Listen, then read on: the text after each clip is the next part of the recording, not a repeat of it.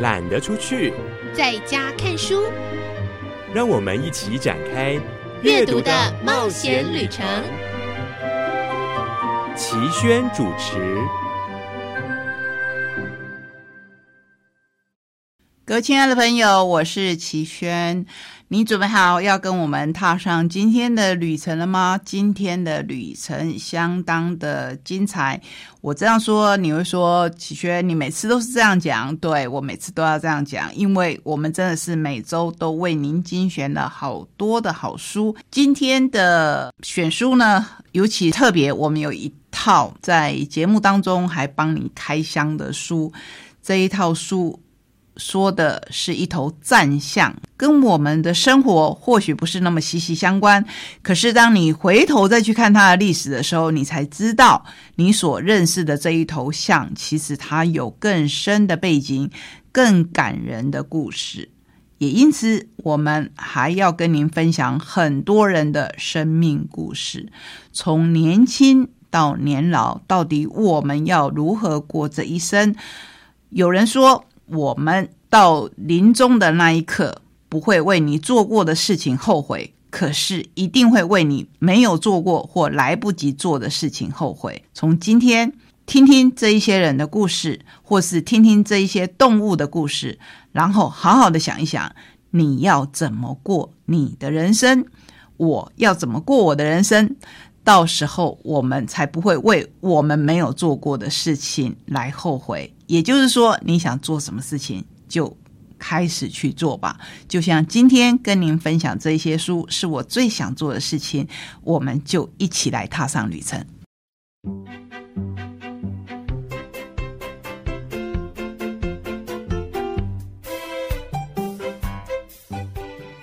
打开故事书。听我说故事，欢迎进入打开故事书听我说故事的单元。我是小青姐姐，今天又到了我们好书推荐的单元了。我们在线上再次连线访问到了刘淑文，淑文老师，淑文姐姐。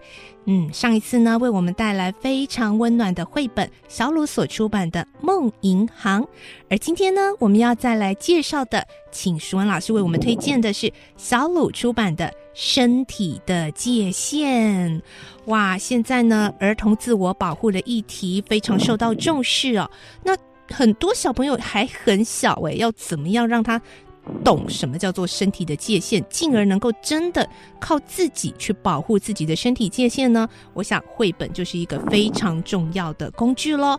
所以今天我们先来跟线上舒文老师问好，舒文老师您好，呃，小青姐姐，各位听众大家好。嗯，今天呢，我们再次请到舒文老师，舒文姐姐要来为我们介绍的这个，我觉得是。呃，家里哦有孩子的父母应该都要有的一本绘本，也甚至可以说它是一个工具书，就是如何和孩子谈身体的界限，教导孩子关于身体自主、尊重、感受、选择，然后辨识什么是霸凌的行为。老师是不是可以先跟我们介绍一下下他希望带给父母跟孩子的一些呃想法和观念呢？他要跟我们谈什么，这就要说起。我觉得就是这个作者，他其实呢有说他想要 talk about 这个就是 body boundary，就是身体界限。他常年所有的绘本，他都很关心身体自主、尊重、感受、选择跟辨识霸凌。为什么会关心这个话题？我觉得果然啊，他其实就是曾经担任过。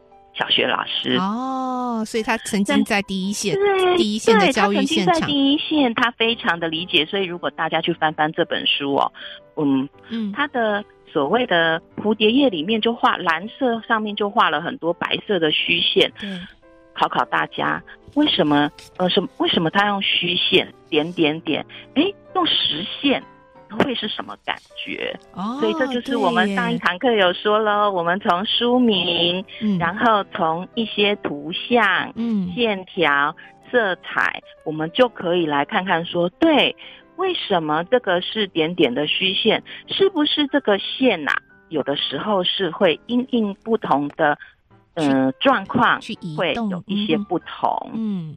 那这是淑文姐姐的解释哦，各位小朋友、大朋友，你可以有自己的想法啊。这个线很可能是一个弹性的存在，会因为不同的事情、不同的人，它可能是有可能有一些缓冲的。嗯，那事实上作者也是这样想的。那呃，他不只是个老师哦，他呢很厉害哦。他画了非常多的绘本，非常非常多，上百本呢。我真的好佩服他哦，我也要开始励志了。那 然后呢，他是在澳洲的呃公司，现在呢，我觉得各位大朋友可以留意这样的讯息，可以带小朋友，他呢么成立一个公司，就把这些很重要主题的绘本，怎么跟孩子谈。或者是怎么在教育场景中教学，有非常丰富的教学资源，而且透过这些主题，嗯，现在台湾也是双语教育，你们就说啊，说老师你只翻译一本诶，其他的呢？其他我们可以，因为他用字其实还蛮浅显的，我们可以跟孩子也做一些双语共读。那么，他事实上有一百多篇，这个作者嗯，关于这种绘本。跟自我尊重、自我保护的主题，很值得大家去看一看。他自己说了，我们在家庭跟学校，我们如何赋予孩子权利，然后保护他们免于受不当的接触。那么，我们可能都是说的多。但是呢，怎么样带孩子自己说出来，而不是告诉他你要自我保护？他真的有内化跟吸收，嗯，对。所以，我们回头，如果你手上有这本书，或者是买回来翻的时候，你就会发现说，刚开始从头到尾，他都在强调，也安抚我们，你很独特，没有人是跟你一模一样的，是，而且身体是你的。是，我觉得他说的很明确。接下来他就用了很多的不同的呃场景、呃情节，告诉大家说，你可以说不，嗯。嗯，比如说我们最常遇到的，刚过完年哦，有些长辈很热情，对不对？对，宝宝抱过来就开始又亲又抱的啊，或者是头啊、脸呐。是啊，你知道，连宝宝有时候他的，我们说婴幼儿啊，哈，在一岁以前已经有情绪的发展了，他会透过一些，他不会说话，但是会透过一些表情跟嗯嗯嗯的声音，呃，有的大人抱他，他怎么就会笑了？有的大人抱过来，怎么在我手上就哭了呢？因为其实。就算宝宝不会说话，他也有 body boundary，嗯，因为他你跟他的那个平常生活的亲近关系，他会去判别，呃，这个他被抱的时候的那种是舒适还是不安，嗯，所以我们不要以为说他还小，每个人抱都可以哦，可能从零岁开始，如果我们真的要。扎根做好性别平等教育里面的有关于尊重跟保护，从零岁开始，他只是没有语言输出，我们都一样要尊重的对待，不能说哎，反正他应该如何，这是大人的观点。如果今天呢，我们大人在路上，任何人抱我们一下，我们的感觉都不太一样的，对不对？哈，对啊。那嗯，所以这个是很，我觉得书里面呢。呃，如果我们呃曾经跟大家分享说，我们在看在看绘本的时候，呃，这里面有很多的场景跟情节，然后我觉得最棒的是，他就用图像很明白的告诉你说，嗯，有的时候可以。那你就可以跟孩子讨论，嗯，为什么这时候你觉得愉快？你觉得可以？有的时候不可以。同样一个人今天可以，可能明天就不行，你会觉得不行。为什么呢？那这里很适合讨论，而不适合大人告诉他：“我跟你说哦，当你遇到什么人 或什么样的状况，因为坏人是无法辨识的，或不尊重你的人，有的时候。”他的确不是恶意，但是他可能有不不合适的行为举动，让别人感到不舒服，但没有人提醒过他。嗯，这本书很重要，就是让我们回头来倾听孩子的声音。那这本书的特色跟梦银行不一样，是它最后面呢，呃，作者很体贴，有给读者的话，我觉得大小朋友。一定会很喜欢。为什么呢？因为它直接标明了第几页的场景什么，你可以跟孩子一起讨论什么。